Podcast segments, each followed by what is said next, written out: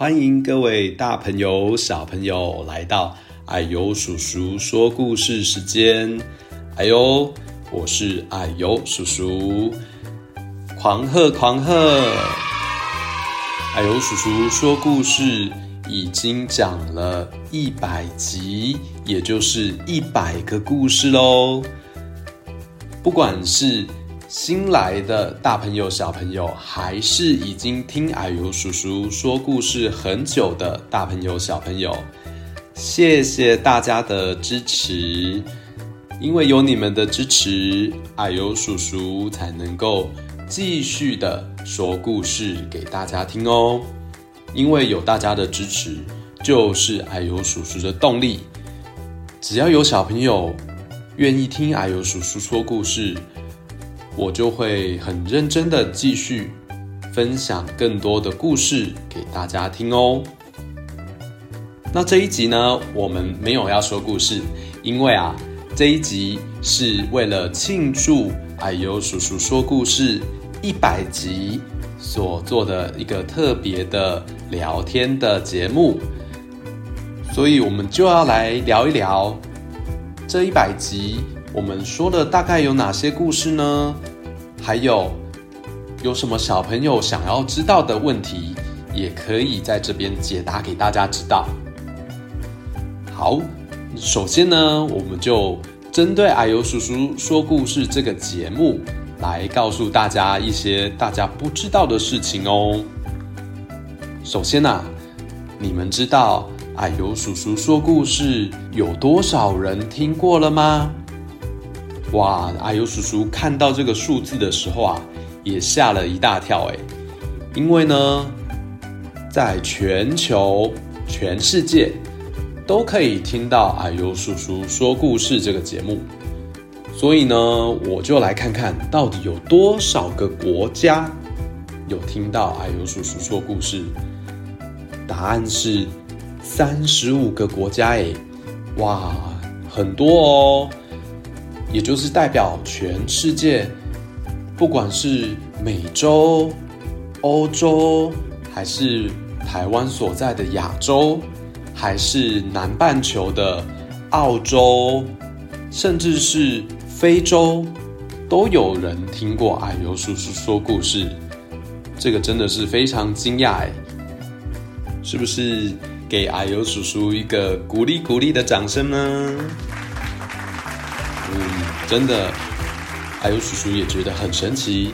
透过网络啊，可以把啊呦叔叔的声音传达到全世界的小朋友的耳朵里面。那小朋友们，你知道啊呦叔叔说故事这个频道是什么时候开始成立的呢？就是在二零二一年的五月，其实也就是。COVID-19 疫情特别严重的那个时候哦，疫情变严重了，小朋友就没办法上学，待在家，所以阿尤叔叔就把故事录起来，希望能够用故事陪伴在家里的小朋友，当然还有阿尤叔叔自己的侄子侄女。这样可以把故事让全世界更多的小朋友可以听到哦。所以算一算，从去年五月到现在，阿尤叔叔也说了一年四个月的故事了哦。又有人问啊，阿尤叔叔说故事的阿尤叔叔是怎么来的呢？哦，是因为阿尤叔叔家里。总共有两个叔叔，那一个小朋友叫他叔叔，那我呢，小朋友就说还有一个叔叔，那小朋友啊，是不是比较不会讲话呢？还有叔叔，还有叔叔，最后就变成了啊呦叔叔，所以就是这样来的，是不是很有趣呢？那啊呦叔叔啊，就把这个当做。说故事的频道的名字也当做就是我自己的名字喽。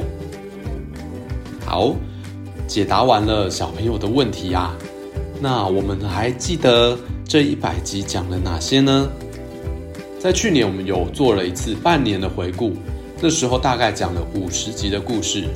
那这半年啊，又讲了另外的五十集的故事。小朋友还记得恐龙的情绪绘本故事吗？有任性的暴龙、爱哭的雷龙，还有胆小的剑龙和爱发脾气的三角龙。这四只恐龙啊，小朋友也蛮喜欢他们的哦。还有，啊呦叔叔也常常讲台湾在地的故事，所以过年的时候有讲了去迪化街买年货的故事。还有虎姑婆的故事，再来还有讲到了新庄的在地故事刺绣与金火，那还有讲了几集的台语故事，像是霞桃假菜桃贵跟焦阿囝崔妈妈，不知道小朋友喜不喜欢台语的故事呢？除了台语的故事，矮油叔叔也讲了猫的故事。小朋友应该记得，矮油叔叔家里有养猫，所以啊，对于猫的故事也特别的有兴趣哦。像是怕冷的猫、猫鱼、猫咪要打针、米诺猫上街去买鱼，这些都是跟猫有关的故事。啊呦叔叔也有把它特别收录到。播放清单里面，这样小朋友要找猫的故事就很方便喽。那近期也讲了五本小猪呼噜为主角的情绪绘本，相信小朋友们也很喜欢这个故事。那最近也讲了台风的名字这个科普知识的故事。如果小朋友喜欢知识类型的故事，也可以跟矮油叔叔说哦。阿尤叔叔也可以准备这方面的知识内容，让小朋友来学习哦。那接下来过了一百集之后，啊呦叔叔也有新的计划要准备跟大家见面。新的单元叫做“读读唐诗”。小朋友有在读唐诗吗？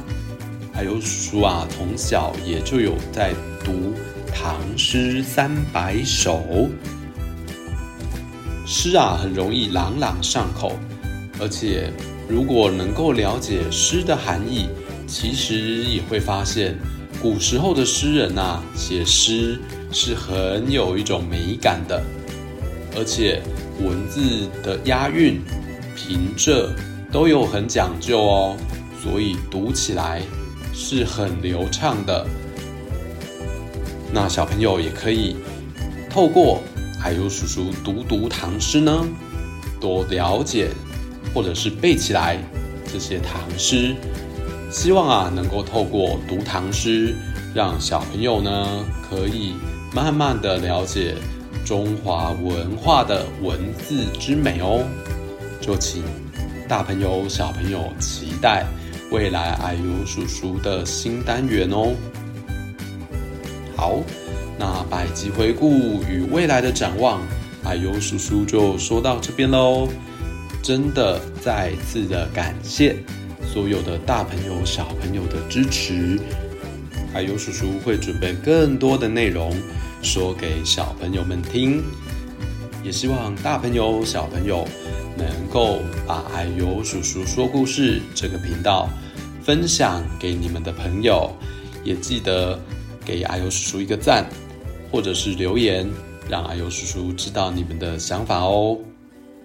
那我们就一百零一集之后再见喽，拜拜。